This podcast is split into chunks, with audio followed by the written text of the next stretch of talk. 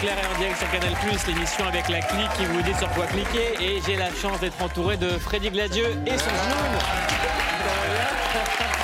Charlotte Gauthier, Jimo, Pauline Clavière, Yacine Bellous.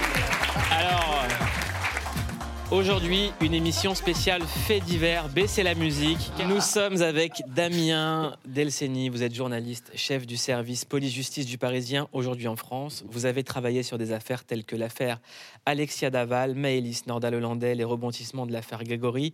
Vous avez aussi écouté un podcast sur lequel je clique très très souvent, ça s'appelle Crime Story. Je l'ai bien dit? Ça va. Nous, on prend ça à la française. Comment vous le dites On dit crime story. C'est efficace aussi. On va dire Il Crime n'y a pas de Story. règle. Ouais. Euh, chaque samedi, vous revenez sur des faits divers et des enquêtes marquantes. Nous sommes aussi avec une habituée de clic, Johanna Rosenblum, êtes psychologue clinicienne et vous êtes spécialisée en faits divers et vous intéressez au profil des tueurs en série. On, on- on sait qu'il y a un phénomène d'intérêt général sur, euh, sur euh, les faits divers et sur les crimes en série. Euh, J'ai une question euh, aux journalistes du Parisien. Comment est-ce qu'on travaille sur ce genre d'affaires? Comment est-ce qu'on source? Comment est-ce qu'on est au courant de ce qui se passe? Alors, c'est tout le secret d'un bon fait diversier et c'est tout le, tout le travail qui prend du temps parce que on n'arrive pas dans ce métier avec un agenda euh, très rempli de sources et c'est à nous de nous les constituer au fur et à mesure, sachant qu'on travaille sur une matière qui est sensible et surtout que le 95% de nos interlocuteurs n'ont absolument pas le droit de communiquer d'informations. Donc toute la science du fait divers, c'est d'arriver à faire parler des gens qui n'ont pas le droit de parler et à apprendre des, des choses, des informations, à les recouper qu'on est censé pas posséder. Donc c'est tout le travail qu'on fait tous les jours, c'est-à-dire qu'effectivement, on a des informateurs qui nous, euh, qui nous passent des informations, rarement en intégralité, c'est toujours un puzzle avec plusieurs pièces qu'on est obligé de reconstituer. Et nous, tout le travail, c'est d'arriver euh, le plus rapidement possible à pouvoir raconter une histoire qui soit la plus proche de la réalité. Avec Pas il faut toujours la bien- réalité, mais en tout cas il la faut plus bien proche. s'entendre lorsqu'on est fait diversier avec les policiers, avec peut-être la morgue. Il y a, il y a- il y a- il y a plein de sources en fait. Ça peut être des policiers, ça peut être des gendarmes, ça peut être des avocats, ça peut être des magistrats, ça peut aussi être des gens en fait, des témoins, des gens. Nous, on a beaucoup de gens qui nous appellent parce qu'ils ont vu quelque chose qui leur paraît étrange. Euh, quand on part en reportage sur un fait divers, on se contente pas que des gendarmes, que des policiers, que des magistrats. On fait du Et porte-à-porte. ça arrive que les gens se dénoncent aux journalistes? Alors, se dénoncent, non. Par contre, qu'ils dénoncent des faits ou. euh, alors, ils dénoncent pas leurs voisins, on n'en est pas là, mais heureusement, mais, mais qui dénoncent des faits ou des choses qui leur paraissent un peu suspectes, oui, ça arrive euh, fréquemment. Dans un instant, on va revenir aussi sur la nouvelle série documentaire de Canal+. C'est une série événement, si vous aimez les faits divers. Ça se passe sur Canal+. Ça s'appelle Mouchi. Ça retrace l'histoire d'un jeune Afro-Américain accusé d'avoir tué une riche héritière dans les conditions atroces. Est-ce que vous, ici, aujourd'hui, vous aimez regarder les films ou les séries sur les faits divers? Je commence par Johanna. Euh, alors, pas particulièrement. En revanche, euh, j'aime lire, j'aime écouter les gens qui parlent des faits divers, j'aime regarder euh, et, et voir tout ce que dit le paraverbal, le non-verbal, euh, lorsque un, auteur de faits divers, un auteur de crimes euh, parle et, et témoigne de ce qu'il a fait. Ici, il y a des gens qui aiment regarder les faits divers? Ouais, Ouais. Oui, moi Ouais. j'adore. Et j'ai l'impression que Netflix, ils ont carrément créé un genre et, euh, on- avec des, des showrunners comme ça. Et euh, c'est vraiment des histoires. On a limite l'impression d'être dans de la fiction. Et c'est passionnant, quoi. Tout au long de l'émission, on va vous recommander des choses sur lesquelles cliquer. Donc, c'est la spéciale fait divers. On commence avec vous. Damien, vous nous recommandez la série documentaire Grégory, disponible sur Netflix. On regarde la bande-annonce, on en parle juste après. Grégory a été enlevé devant chez lui alors qu'il jouait sur ce tas de gravier. La dernière menace qu'a pu entendre sa famille était celle d'un homme qui disait au téléphone Le gamin est dans la Vologne. L'affaire a quelque chose de... C'est fascinante, quoi. Je me souviens de la photo de la bonne tête qu'avait ce gosse. C'était mignon. Il y a tout ce qu'il faut pour que le fait divers, euh, il intéresse toute la France.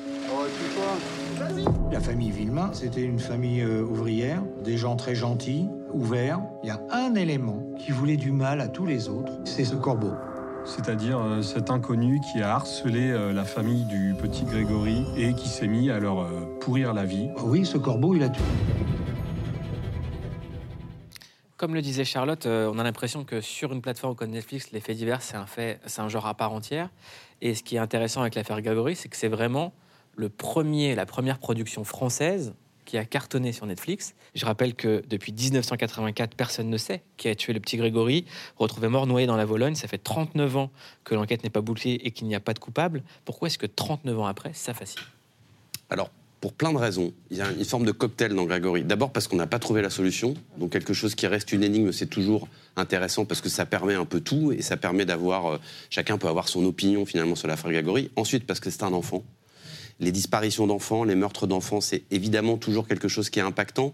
Et en fait, dans le fait divers, ce qui va créer l'adhésion, entre guillemets, c'est euh, la capacité du spectateur, de l'auditeur ou du lecteur à s'identifier à quelque chose. Si l'histoire elle est trop loin de son univers, si c'est trop glauque, si c'est trop violent, ça ne fonctionne pas. Là, ce qui fonctionne dans Grégory, c'est que la disparition d'un enfant, c'est la peur de tous les parents qui existent. Les problèmes de famille, parce que c'est une histoire familiale, ça intéresse tout le monde parce que on, bah, peut tous avoir les mêmes problèmes de famille, on peut tous être fâchés avec une partie de sa famille. Donc ça, ça allume en fait pas mal de lumière. Et, euh, en fait, ce, ce fait divers, il est incroyable parce qu'il est tout à fait transgénérationnel. C'est-à-dire que moi, j'ai des filles qui ont 20 ans, elles ont découvert l'affaire Grégory à travers ce documentaire, elles n'en avaient jamais entendu parler, et elles se sont passionnées pour cette affaire.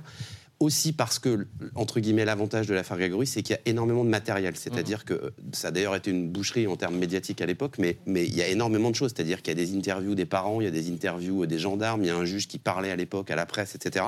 Donc, quand on regarde ce documentaire, il y a énormément de choses. Ils ont même été obligés de faire un tri dingue parce qu'ils avaient une foule d'images, une foule de témoignages. Et c'est pour ça que ça fonctionne. Et c'est, c'est vraiment le fait divers français pour moi, quoi, Grégory. Et il y a aussi, vous m'arrêterez si je me trompe, mais le fait que ça a polarisé dans l'opinion, ça a créé vraiment une polarisation extrême entre euh, ceux qui étaient, je pense notamment au moment où on dénonce même la mère Mhm. Villemain, avec le côté Duras, Libé, tous ces gens qui vont se mettre à s'acharner sur Madame Villemain. Donc ça a créé vraiment des clans dans la société française. Oui, c'est devenu à un moment donné même une affaire euh, quasi politique. Alors, ce qui est jamais une bonne chose quand un fait divers devient politique, mais ça arrive a- assez souvent. Et puis, il y a, il y a encore une fois, il y a des éléments. C'est la région aussi. La Vologne, c'est quelque chose, si vous y, êtes- faut y aller une fois pour comprendre aussi, c'est un espèce de, une espèce de micro-région où tous les gens se connaissent, où il y a, les gens sont souvent en famille les uns avec les autres. Donc, c'est un vrai décor de fait divers. C'est une, une affaire qui, encore une fois, n'est pas résolue et qui permet encore tout- toutes les, les- les- les possibilités, Mais, toutes mais- les, mais ce qui est dingue, c'est que 39 ans plus tard, il y a les réseaux sociaux et les groupes Facebook euh, consacrés à l'affaire Grégory ont explosé. Comment on analyse ça? Johanna, par exemple, comment vous, vous- vous réalisez que des gens qui sont nés après vont sur des réseaux sociaux pour participer à des discussions autour d'un vieux fait divers Pour deux raisons. D'abord, la fascination. Parce que tout ce qui nous est étrange, étranger euh, et parfois un peu gore hein, nous fascine. On a absolument envie de regarder, comprendre, analyser. Et puis aussi parce qu'on ne comprend pas. Et lorsqu'on ne comprend pas, on s'intéresse à des sujets, on essaye de s'identifier, comme vous disiez, on essaye de donner du sens. Lorsqu'on ne comprend pas ce qui permet à un criminel de passer à l'acte, eh ben, on a besoin absolument de voir des images, de se renseigner, de lire dessus pour essayer de comprendre ce qui permet de passer d'une apparente, humanité à, euh, euh, à un comportement meurtrier. Et ce qui est particulier, je trouve, dans l'affaire Grégory, c'est que ça devient presque un, un cluedo auquel tout le monde participe. Euh, chacun a eu son avis, c'est monsieur, c'est Bernard Laroche, c'est un tel, c'est le père Villemain. Donc chacun a trouvé son coupable à un moment de l'histoire avec l'évolution progressive et on a tous assisté au dévoilement des preuves, aux nouvelles euh, révélations. Donc je pense que ça accompagne aussi la vie de pas mal d'entre nous. Oui, parce que c'est encore une fois, c'est, c'est, c'est- ça elle a traversé le temps cette histoire. C'est-à-dire qu'elle ne s'est jamais vraiment arrêtée. Elle a toujours, elle a toujours vécu. Alors l'enquête, par moments, est partie dans des impasses, mais elle, elle a toujours rebondi. Elle est, elle est toujours ouverte. C'est-à-dire qu'il y a toujours des choses qui se passent. Il y aura certainement même des événements dans les semaines ou les mois à venir. Donc effectivement, ça, ça maintient une espèce de suspense permanent. On a demandé à tout le monde de cliquer sur un fait divers. Je vais commencer par toi, Freddy.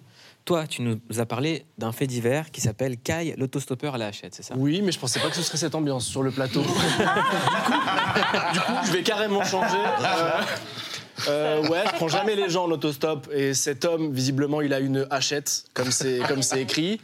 Donc, euh, ouais, moi j'ai eu des bonnes euh, valeurs inculquées par ma mère qui sont ne jamais aider des gens dans le besoin. du coup, j'aurais jamais pris cet homme. J'aurais ouvert ma vitre et j'aurais dit où? Il m'aurait dit Lille. J'aurais dit il y a une gare juste derrière. tu prends ton billet et tu la prends. Voilà. Mais, mais oui, je suis un peu parano. J'ai donc pas d'autostoppeur chez moi. Est-ce que toi, tu cliques souvent sur des faits divers? Beaucoup trop, en réalité. Ah. Et, euh, et en, et en vrai, je pense qu'il y a un truc, c'est comme l'affaire Grégory. C'est à la fois horrible, mais il faut le dire. Il y a un vrai lien entre les affaires très intéressantes et les séries. Dans le sens où les bonnes séries, on a des, on a des persos qui sont développés, il y a des liens entre les persos, il y a des blocs, euh, il, y a des, il y a des couches. Et je pense que c'est abs- c'est absolument la même chose. Quand, quand ça nous prend, c'est parce que l'affaire est plus complexe que d'autres affaires. Mmh.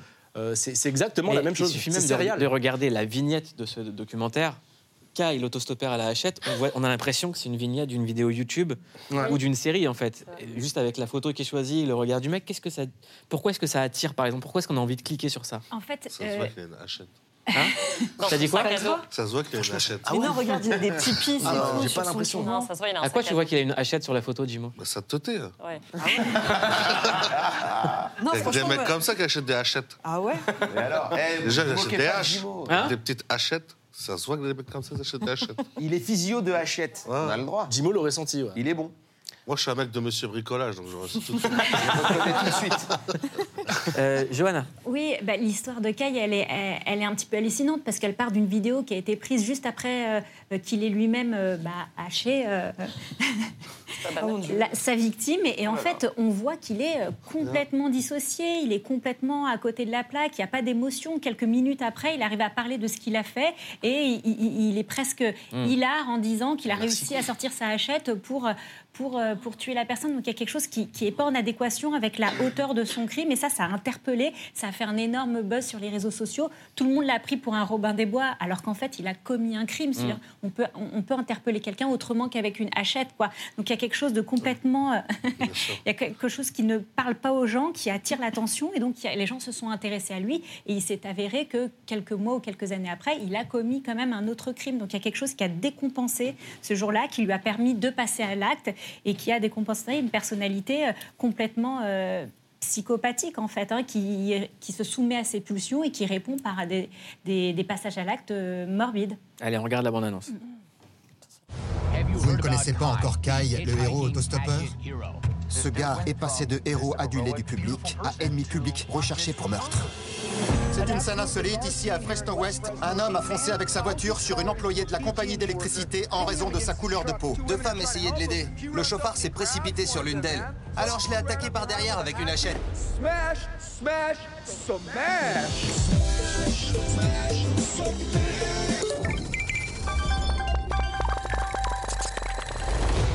Tout le monde voulait lui parler.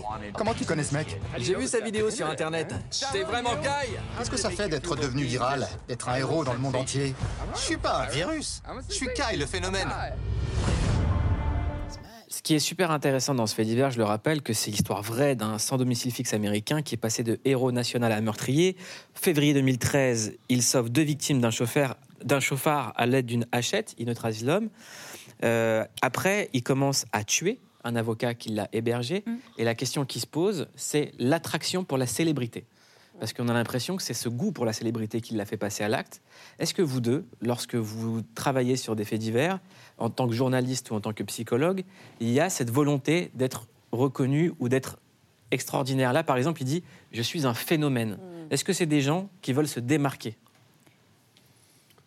Moi, j'ai pas cette impression-là. Enfin, moi, j'ai très peu d'affaires en tête où le, le mobile principal ou le moteur principal d'un- meurtrier ou d'un assassin, c'est de devenir célèbre. Bah, là, Ça- en tout- là, en tout cas, c'est le cas. Ça existe, Sur le mais tueur à la c'est- hachette, ça, existe, mais ça existe, mais je pense Bah, que ça va, ça va chercher des choses un peu plus. Enfin, je pense que c'est plus d'ailleurs euh, de l'ordre de la, de la psychologie, mais ça va, ça va chercher des ressorts plus lointains que le simple fait de ou de passer à la télé ou d'être ou d'être célèbre. Ça peut arriver, mais honnêtement, c'est pas le, c'est pas le, c'est pas la majorité des cas pour moi.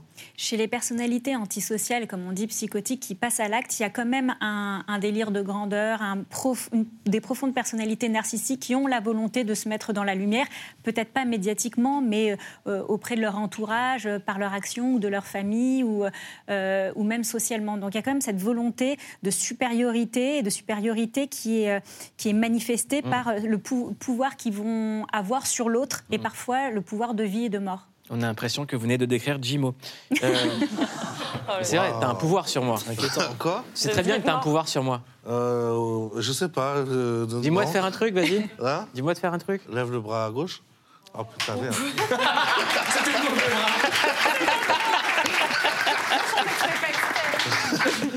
Jimo, sur quel fait divers tu cliques, toi Euh, moi, j'ai cliqué sur un fait divers d'un peu de bavure policière euh, à l'époque aux États-Unis. C'était une, femme qui se fait agresser dans un parc.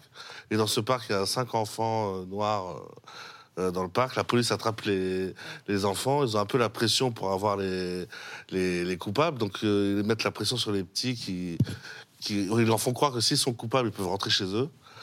Ils signent le truc et ils font des années de prison alors qu'ils ont absolument rien fait. Quoi. Moi, je l'ai je l'ai vu ce documentaire, je vous conseille de le regarder. Vraiment, c'est très dur de rester devant parce que l'histoire, elle- déchire le cœur. C'est la première fois que j'ai dû mettre pause plusieurs fois, euh, sortir dans le sa- dans- euh, faire une pause, sortir un peu prendre l'air. Elle est un peu dure. ouais. Revoir, ouais, c'est très très dur à regarder. Je vous présente la bande-annonce, mais il faut absolument cliquer dessus. Is mom here? It's just us. You and us. Who you were in the park with? I don't know names. I just got lost. Where did you see the lady? One one lady. The female jogger was severely beaten and raped. Every black male who was in the park last night is a suspect. I need all of them. What's going on with my son? Your son was involved in a rape in Central Park. No, no. wait a minute. Wait a second. Wait a second. They saw you rape the lady. I didn't see a lady or hit anyone. I didn't see any lady. Kevin. I didn't see any lady. I want to see my son right now. Right now.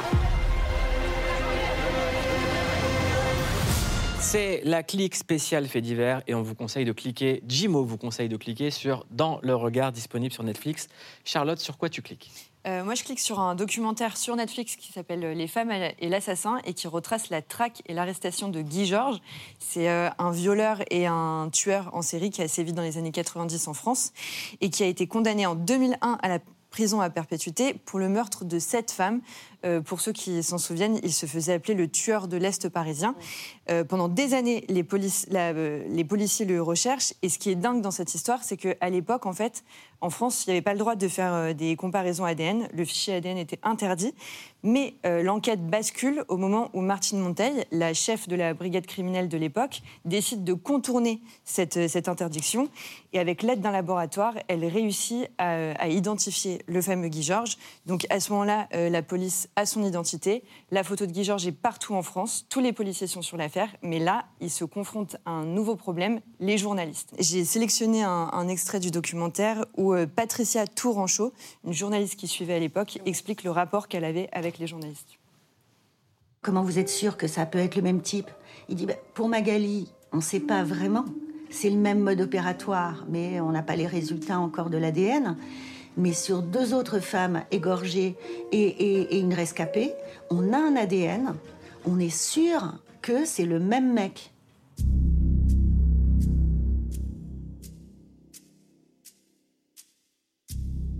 Et je lui dis, non, mais moi, il faut le raconter, ça, ça, je veux le raconter. Il me dit, mais pas tout de suite. Tu risques de bousiller notre enquête. Ce type, il est extrêmement euh, dangereux. Tu verrais les scènes de crime.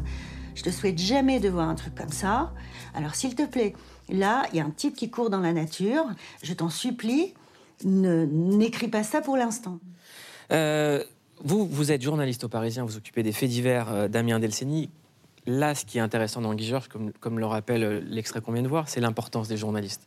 Est-ce qu'à un moment, un journaliste doit savoir se taire ou garder une information? Bien sûr, bien sûr. Après, euh, nous, le, le- le- le but, le but de notre métier, c'est pas de, de bousiller des enquêtes et c'est surtout pas de permettre à un éventuel meurtrier de- de- d'être au courant de quelque chose et de s'en sortir. C'est justement l'avantage quand, on a, euh, quand on a de bonnes sources et quand on est euh, un peu implanté dans un, dans un métier, c'est qu'on est en capacité de se parler vrai avec nos sources. C'est-à-dire qu'une source qui va nous dire là, comme dans cette affaire, mais ça, moi, je l'ai connu dix fois, c'est ce cas-là où on nous dit, bah voilà, on te dit ça, on te raconte ça, mais tant qu'on t'a pas dit, c'est bon, tu le gardes pour toi. Alors après, vous aurez toujours un journaliste ou deux qui va, qui va, qui va craquer le truc et qui va. Mais nous, on n'a aucun intérêt parce que nous, c'est euh, c'est notre métier, on le fait tous les jours et on a des, on a des sources qu'on travaille tous les jours. Si on trahit ces sources-là, c'est terminé après. Est-ce Donc, qu'il y a un business de l'information? Non. Dans le fait divers, non? Business, Il n'y a pas non. des informations qui se monnaient? Alors nous, on monnaie jamais des informations. La seule chose qui se monnaie, ce sont des photos éventuellement. C'est-à-dire qu'il se peut qu'on achète des photos de temps en temps, euh, voilà, d'une victime, d'un auteur, parce que ça, ça peut, ça peut se monnayer. Nous, on part du principe que monnayer une information, c'est introduire un rapport qui est déjà biaisé dès le départ. Si on Mhm. commence à payer des infos, on ne sait pas où ça va nous mener. Quelqu'un qui, qui se fait rémunérer pour une info, nous, on, on refuse systématiquement. Dans le cas de Guy Georges, c'est quelqu'un qui est extrêmement connu en France. Ça dit quoi que ce, cette- cette- ce personnage soit une star, en fait? Une star, je sais pas. Après, C'est euh, c'est devenu du langage commun, Guy Georges. Oui, mais parce Ouais. que c'est c'est pareil, ça a été une. Enfin, il faut se replacer dans le contexte de l'époque. Il y avait. euh, moi, j'étais assez jeune encore à l'époque, mais il y avait, une réelle psychose, c'est-à-dire qu'il y avait, on savait qu'il y avait un type qui tournait dans Paris, qui violait des femmes, qui les tuait de manière extrêmement violente, euh, à une époque où la police n'avait pas toutes les armes qu'elle a aujourd'hui, euh, scientifiques notamment. Et c'était vraiment quelque chose qui, est, euh, qui, qui faisait. Moi, je me souviens très bien de, de filles qui sortaient plus, qui étaient, qui sortaient jamais seules. Enfin, il faut. C'était vraiment un contexte très particulier. C'est vrai que son arrestation, le personnage après qu'on a qu'on a découvert un peu derrière, euh, effectivement, a créé une espèce de mythe. Il y avait, il y avait sa photo, il y avait, euh, il y avait Moi, je effectivement me les rappelle, images j'ai de des son souvenirs procès, etc. du, du dessin. Ouais. Le dessin, on le voyait partout, tout le temps à la télévision. Ça entretenait une psychose. On n'avait jamais vu ça, en fait. Oui, et dans une ville euh, où on a l'impression qu'il y a du danger euh, le soir, c'est quand même très particulier. Donc avec toutes les affaires successives qu'on a, à chaque fois qu'il y a des euh, gros dossiers qui arrivent, est-ce que ça aide la police à s'améliorer dans ce genre de situation selon vous?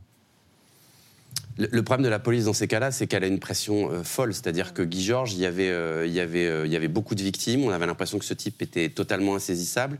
Et après, il y a une pression qui se met en place parce que dès qu'il y a une psychose, je me souviens que dans cette affaire, je crois que les, les policiers avaient même, avaient même lancé des appâts. C'est-à-dire qu'il y avait des femmes policiers qui, qui, qui, qui- qui se, baladaient le soir dans, le, dans les arrondissements en question pour essayer d'appâter, pour, pour l'arrêter. C'est vrai que le- la pression, elle existe, médiatique, politique aussi dans ces cas-là, et que ça facilite pas les enquêtes. Quand il y a de la pression, ça facilite jamais les enquêtes. D'histoire, toi, tu as choisi un truc complètement dingue, on dirait Hollywood. Oui, voilà. J'anticipais un peu l'atmosphère euh, euh, difficile du plateau. Moi, j'ai proposé une- un petit fait divers japonais. Parce que moi, je trouve que les Japonais sont bien organisés. Et ça, ça me fait plaisir. Euh, 1400 distributeurs de billets ont été euh, volés d'un montant total de 11 millions d'euros. Euh, grâce à une astuce japonaise d'utiliser des cartes de crédit donc, euh, qui étaient, je crois, dupliquées ou volées, enfin voilà, en à peine deux heures. C'est-à-dire que rapport euh, argent-temps passé dessus, c'est magnifique. Et donc l'organisation japonaise, encore une fois, mes respects. Voilà. Dans un instant, on va parler d'une, d'un documentaire événement sur Canal+. C'est vraiment quelque chose qu'il faut voir si vous aimez les faits divers. Et c'est pour ça qu'on fait une spéciale faits divers. Ça s'appelle Mouchi. Mais avant, entre nous, un petit quiz faits divers pour de vrai ou pour de faux, d'accord?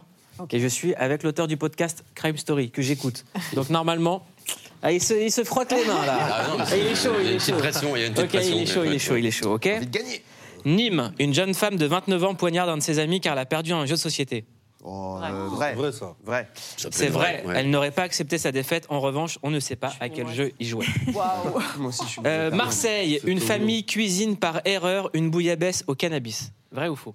Euh, Faux. C'est faux, c'est vrai, c'est vrai. Bah t'en as. C'est le plat préféré de Charlotte et c'est vrai. C'est un père de famille de 70 ans qui avait décidé de préparer une bouillabaisse à sa fille et son beau-fils. Il s'est servi dans un bocal rempli d'herbes trouvé dans la cuisine. Une fois à table, les quatre convives ont commencé à se sentir bizarres. La famille parvient à prévenir les pompiers qui se rendent vite compte qu'ils sont sous l'emprise de la drogue et les emmènent à l'hôpital. Et ils ont pu aborder des thèmes familiaux hyper importants. Exactement. et comprendre l'état de Jimo. Exact. Euh, il tente de se suicider mais tue son frère jumeau par erreur dans la Creuse. Oh, c'est faux, c'est faux. J'espère que c'est faux. C'est faux. C'est faux. C'est faux, mais c'est marrant. C'est bien. C'est complètement faux. Paris, un cycliste ressemblant à Freddy Gladieux emprisonné pour avoir hurlé sur des piétons. Emprisonné? Non, c'est faux. C'est faux. Euh, Bretagne, elle appelle la police car on lui a volé son shit. C'est vrai, ça. Ça doit être vrai. C'est c'est- c'est effectivement vrai. Je pense que c'est l'appel le plus rose. Allô, on m'a volé mon shit, mais c'est illégal. Euh, les policiers ont reçu un appel d'une femme de 21 ans, les alertant d'un cambriolage à son domicile, rapporte Ouest France. Et devinez ce que les voleurs avaient emporté? Plus d'un kilo de hashish, explique la jeune femme qui sortait de discothèque. Et on rappelle que le hashish, le cannabis, c'est illégal et c'est de la merde. Allez, on parle de Mouchi dans un instant, juste après ça. Jugeons-nous la bonne personne pour le bon délit C'est tout le mystère qui entoure le meurtre de Jill Soo. Le 8 septembre 2014, Jill Halliburton Sue, riche héritière d'un empire pétrolier, est sauvagement assassinée dans sa villa du sud de la Floride. La police arrête alors un jeune délinquant d'ayant Reza Iles surnommé Mouchi. First degree murder, okay? What, what I'm being charged with first degree murder for? Man, can't talk here, so. What? What the fuck is this? S'ensuivent alors sept années de procédures et de rebondissements qui mèneront finalement à un verdict. Nous, les jurés, déclarons que l'accusé, M. Dion Giles, ici présent, est coupable de meurtre avec préméditation. En mars 2022, Mouchi évite la peine de mort et est condamné à la prison à perpétuité en dépit de multiples incohérences dans l'enquête.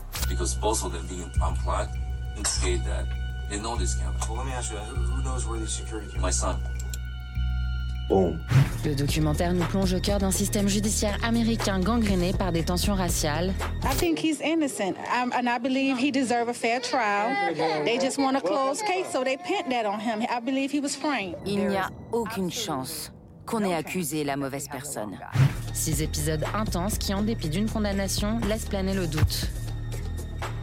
Je serai toujours prêt à passer au détecteur de mensonges et à toutes les questions qu'on me posera. Et je répondrai toujours la même chose. Je n'ai pas tué Madame Sou. C'est le documentaire sur lequel on vous recommande de cliquer si vous aimez les faits divers. C'est la spéciale faits divers de clic. Ça s'appelle Mouchi qui a tué Jill Halliburton et nous sommes avec le réalisateur Samuel Collardet. Vous êtes le réalisateur de Mouchi. C'est une série documentaire en temps réel. Est-ce que vous pouvez nous expliquer le principe d'une série documentaire en temps réel? Alors c'était vraiment important pour nous de le faire. On ne voulait pas faire un, un cold case ou un, un documentaire euh, interview fauteuil, comme on dit. Donc on voulait filmer vraiment sur toute la durée de la, du, du, process de justice. Donc euh, on est arrivé quand même un petit peu en retard. On est arrivé, le meurtre euh, a eu lieu en 2014. Nous on commence à travailler en 2016 dessus. Mmh. Le premier, la première séquence tournée en 2017. Voilà. Donc et, et, on a fini. Le, le, donc le procès a, a lieu en 2022. Euh, donc voilà, c'est 4-5 ans de, de tournage. Euh, donc je me suis installé en Floride avec ma famille pour être au plus Et en proche. fait, vous avez, vous avez mis, ce qui est dingue, et on le voit dans le documentaire, c'est que vous avez mis votre vie en fait au service de cette affaire-là. Alors ma vie, oui, euh, la vie de ma famille aussi, parce qu'on a déménagé en famille, on a scolarisé ouais. les enfants là-bas, etc. Et puis euh, c'est vrai que j'étais euh, vraiment impliqué dans, euh, même dans la défense de, de Mouchi, puisque je travaillais avec les, les, deux avocats de la défense. Je connaissais le. Enfin, j'ai passé pendant un an à lire et relire tous les, les rapports de police, euh, donc je connais l'affaire vraiment euh, de manière très très pointue. Mmh. Et j'avais des discussions régulièrement avec les avocats, quasi quotidiennes, euh, en leur proposant d'enquêter de, sur cet aspect-là, sur cet aspect-là. Bon, après, on n'était pas tout le temps d'accord. Pourquoi vous avez plongé comme ça dans cette affaire? Qu'est-ce qui vous a fasciné? Qu'est-ce qui vous a embarqué? Parce que quand on regarde le documentaire Mouchi, je vous le dis vraiment, on vous recommande de cliquer dessus parce qu'on est aspiré tout de suite. En fait, euh, je, on, a, on, est tombé sur un, un, article du Miami New Times qui racontait euh, l'histoire de, de, cette affaire, mais qui, contrairement à, la plupart de, des, médias locaux qui sont mainstream et qui portent la voix du procureur, euh, cette jeune journaliste, elle mettait en doute euh, la culpabilité de, de Dayonte, qui était en prison déjà depuis deux ans. Euh, parce que Mouchi, c'est quelqu'un qui est. Alors, c'est un délinquant, un jeune cambrioleur, mais en même temps, c'est quelqu'un de charmant, adoré par la gente féminine, vu comme un Robin des Bois dans son quartier. Il n'a jamais été violent. Euh, et enfin, voilà, ça ne matchait pas du tout avec ce profil. Et puis, en plus de ça, à côté de ça, il y a eu euh, ce scandale du, euh, du laboratoire du bureau du shérif mm. qui a procédé aux, aux preuves ADN mm. de l'affaire de Dayonte. Mm qui a perdu son accréditation. Bah justement, j'aimerais qu'on regarde l'extrait quand okay. ça parle d'ADN. Les preuves doivent toutes s'imbriquer pour construire une histoire cohérente. La science n'est qu'une partie de ce processus. Il a clairement dit que l'ADN doit venir en soutien d'autres preuves. Pour nous, ou au moins pour certains d'entre nous, c'était capital. On s'est dit, d'accord, l'ADN est là.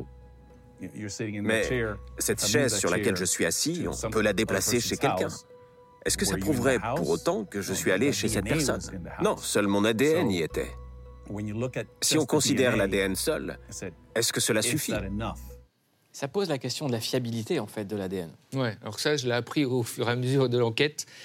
Euh, c'est vrai que dans les films, les séries américaines, tout ça, on voit l'ADN comme la, la reine des preuves c'est euh, noir ou blanc, irréfutable. Mm. Voilà, on a l'ADN, donc on a le tueur. En fait, quand on discute avec les experts ADN et euh, les avocats indépendants, etc., ils nous disent euh, l'ADN, c'est un peu plus compliqué que ça, en fait. Euh, alors déjà, ça peut être des mélanges d'ADN, des mixtures.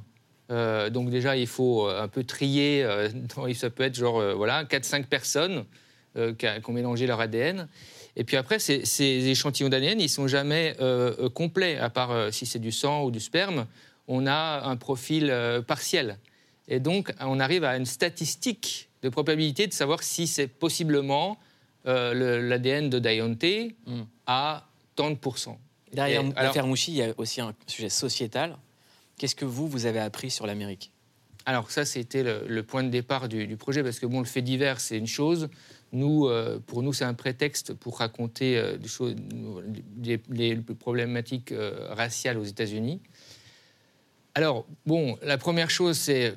Euh, on- bon, c'est pas le premier documentaire qui le raconte, mais aujourd'hui, on assiste à une incarcération de masse euh, des Afro-Américains. Un Afro-Américain qui n'a pas fait d'études, euh, 70% de ces hommes qui n'ont pas fait d'études vont un jour ou l'autre avoir affaire à la justice et euh, à faire un, un parcours en prison.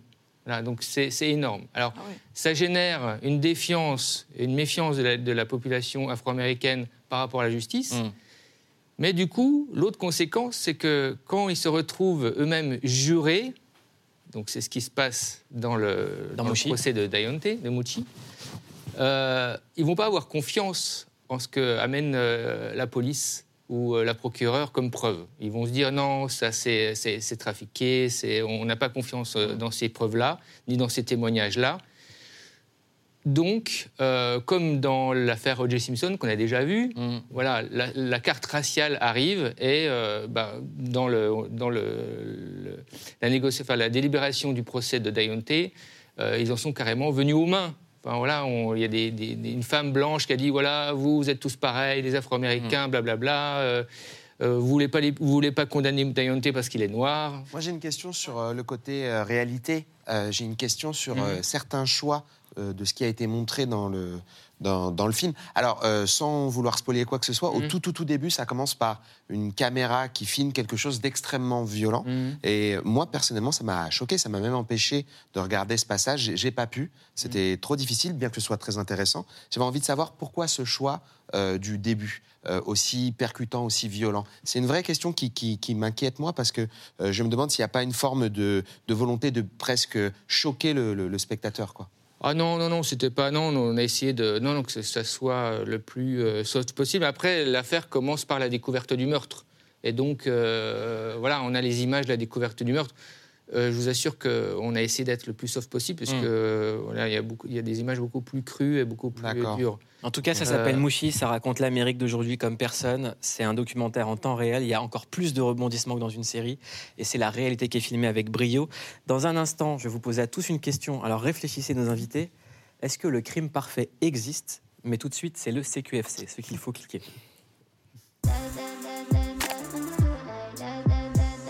Mieux qu'un algorithme, la rédac de Click vous dit sur quoi cliquer. On commence par cliquer sur Moshi qui a tué Jill Halliburton, nouvelle série disponible sur MyCanal.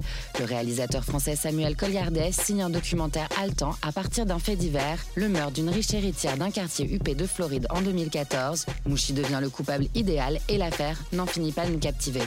On a retrouvé son ADN sur les lieux. Ils veulent enfermer ce pauvre gamin noir parce qu'ils savent que c'est le fils qui a tué sa mère. Diane Terrizag s'est échappé. Il s'est passé quoi là? Une question, coupable ou innocent? On clique maintenant sur Kay l'autostoppeur sur Netflix, histoire autrement sordide d'un homme devenu une sensation sur Internet après avoir sauvé deux femmes d'une agression avant d'être finalement jugé pour meurtre aux États-Unis. Vous ne connaissez pas encore Kai, le héros autostoppeur? Ce gars est passé de héros adulé du public à ennemi public recherché pour meurtre. C'est une série qui a relancé une enquête. On clique sur la disparue du Vatican sur Netflix. Le documentaire revient sur la disparition mystérieuse d'une étudiante au cœur du Saint-Siège. Son corps n'a jamais été retrouvé et son frère accuse le Vatican de complicité et de silence depuis 40 ans. Resta più che mai misteriosa la vicenda di Emanuele Orlando. Her kidnappers want to swap her for Aja. The man who shot the Pope. Terrorism is just a decoy to divert attention from some secret inside the Vatican. Et voilà, c'est tout pour le CQFC. On se dit à demain. C'est la spéciale fait divers de Click. J'ai une question à nos invités. Est-ce que le crime parfait existe Damien Delceni du Parisien? Bien sûr. Il y a des dizaines d'affaires qui ne sont pas élucidées en France aujourd'hui. Donc ça veut dire que ça veut dire que le crime parfait existe. Moi, j'ai toujours du mal avec l'adjectif parfait à côté du, mot crime, mais, mais, souvent, le crime parfait existe parce que l'enquête est imparfaite aussi. C'est quand même mm. majoritairement un problème d'enquête euh, qui, qui, fait le crime parfait, mais bien sûr, il y en a des dizaines de, de crimes. T'as dit quoi, Pauline? Du pont de Ligonnès? Bah oui. Est-ce que c'est un crime parfait du pont de Ligonnès? Alors, Dupont de Ligonnès, c'est un crime parfait, euh, oui et non, parce que la réalité, c'est qu'il est quand même très, très suspecté de l'avoir commis. Après, il est pas, il est, on ne sait pas où il est, mais euh, ça fait aussi partie d'un. Ça, c'est aussi un fait divers qui passionne tout le monde depuis des années, parce que, pareil, il réunit des ingrédients. Euh, de rebondissement, de mystère. C'est-à-dire que tout le monde a son avis, il est vivant, il est mort, il y a 55 ans, même, chez les, même chez les policiers. Xavier Non oui. et, euh, et, en plus, ça touche une famille, euh, voilà, ça, ça, touche un milieu qui est assez. C'est des, des, gens qui sont, c'est des gens qui sont plutôt, qui sont plutôt beaux, qui sont, voilà, ça joue aussi beaucoup le, le, la personnalité des victimes ou des auteurs. Johanna, est-ce que le crime parfait existe? Bah Moi, j'ai envie de dire, on n'est pas tout à fait d'accord aujourd'hui, mais j'ai envie de dire que non, parce que les dommages collatéraux, quoi qu'il arrive, alors peut-être que pour le meurtrier, il y a un crime parfait mais les dommages collatéraux et euh, les, voilà, tout ce que ça peut susciter autour fait que de toute façon, euh, un crime euh, est toujours une onde de choc en fait. Et, juste une petite question, quand on, comme vous, on connaît autant de faits divers, on sait que du coup, on a un peu des skills, parce que forcément, vous voyez les erreurs qui ont été commises par-ci, par-là. Est-ce que vous, vous arriveriez à commettre le crime parfait? Non, je crois pas. Ouais, ok. Je n'ai pas l'intention, en tout cas. Donc, euh... si jamais, c'était pour ça. il n'y a pas d'intention homicide, a priori. Il, il commence à mentir. Est-ce que vous, euh, euh, à, travers tout ce que vous faites, et notamment autour du podcast euh, Crime Story, est-ce qu'il y a un, un, crime qui vous marque ou qui vous passionne plus qu'un autre? Oui, forcément, dans, dans, une carrière, il y, a des, il y a des... Alors, c'est pas tellement le crime en soi, c'est plus les rencontres qu'on fait à cette occasion-là. Moi, j'ai pas mal travaillé sur des, des disparitions qui sont aussi quelque part des crimes, puisque des gens qu'on ne retrouve pas globalement, euh, ils, sont souvent morts et, souvent euh, pas forcément de leur propre, de leur propre choix.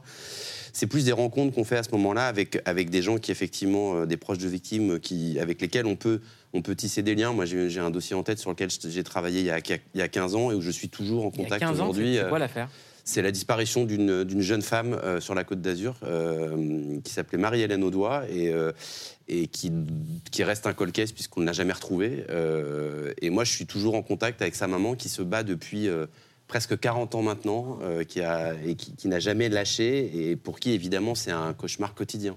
En tout cas, d'autres affaires passionnantes en écoutant votre podcast. D'ailleurs, je signale, si vous aimez les podcasts et que vous adorez en écouter, l'émission Click est disponible en podcast et vous pouvez l'écouter, la réécouter tous les jours. C'est la fin de cette émission. Merci beaucoup, Jana Rosenblum, d'être venue. Euh, merci beaucoup tout le monde. Mouchi à voir sur Canal+, le podcast Crime Story à écouter. Passez une excellente soirée. C'était la spéciale fait d'hiver. Portez-vous bien.